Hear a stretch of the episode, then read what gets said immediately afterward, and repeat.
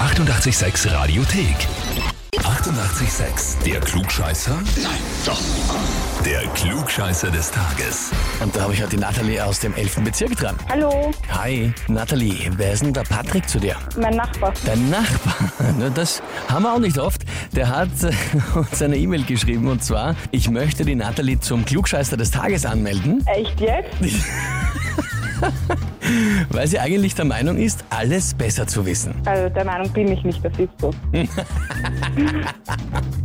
Es ist aber schön, dass ihr so eine freundschaftliche Nachbarschaftsbeziehung habt. Das ist in Wien im 11. nicht so häufig, oder? Ja, wir sind da erst eingezogen vor einem Jahr und ja, hat gleich gepasst. Einmal Mehl ausgeborgt, einmal Milch ausgeborgt und seitdem rennt's. Genau.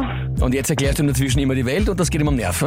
Er versucht sie mir zu erklären, aber ah, okay. Das heißt, da könnte auch von dir dann eine Gegenanmeldung erfolgen. ja, wenn ich das machen kann, Ja, natürlich, das kannst du nun machen. Jetzt aber mal bist du dran, ist die Frage, stellst du dich der Herausforderung? ja. Na, dann legen wir los.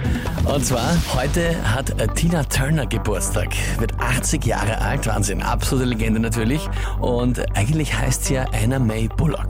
Den Namen Tina Turner hat sie von ihrem dann späteren Ehemann Ike Turner bekommen, allerdings schon bevor sie geheiratet haben. Und zwar ab dem Zeitpunkt, wo sie gemeinsam Musik gemacht haben. Welche Geschichte zu dieser Namensgebung stimmt?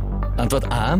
Ike Turner hat am Anfang immer zu ihr gesagt, um ihr Selbstbewusstsein niedrig zu halten, You're nothing but a voice in a tin can. Also du bist nichts anderes als eine Stimme in einer Blechdose. Und aus Tin Can hat er dann den Namen Tina für sie abgeleitet. Antwort B. Tina Turner war der Name von Ike Turners erster Frau und an ihr hat er die zweite Tina Turner immer gemessen in allen Belangen. Die ist schöner als du, die war besser als du und hat ihr eben auch sogar ihren Namen gegeben. Oder Antwort C. Ike Turner hat sich den Namen Tina Turner rechtlich schützen lassen, damit, Falle des Falles, eine andere Sängerin unter dem Namen hätte weiter singen können, wenn Tina Turner die Band vorzeitig verlassen hätte oder ihr was passiert wäre. Ich glaube drei, also zehn. Antwort C, glaubst du?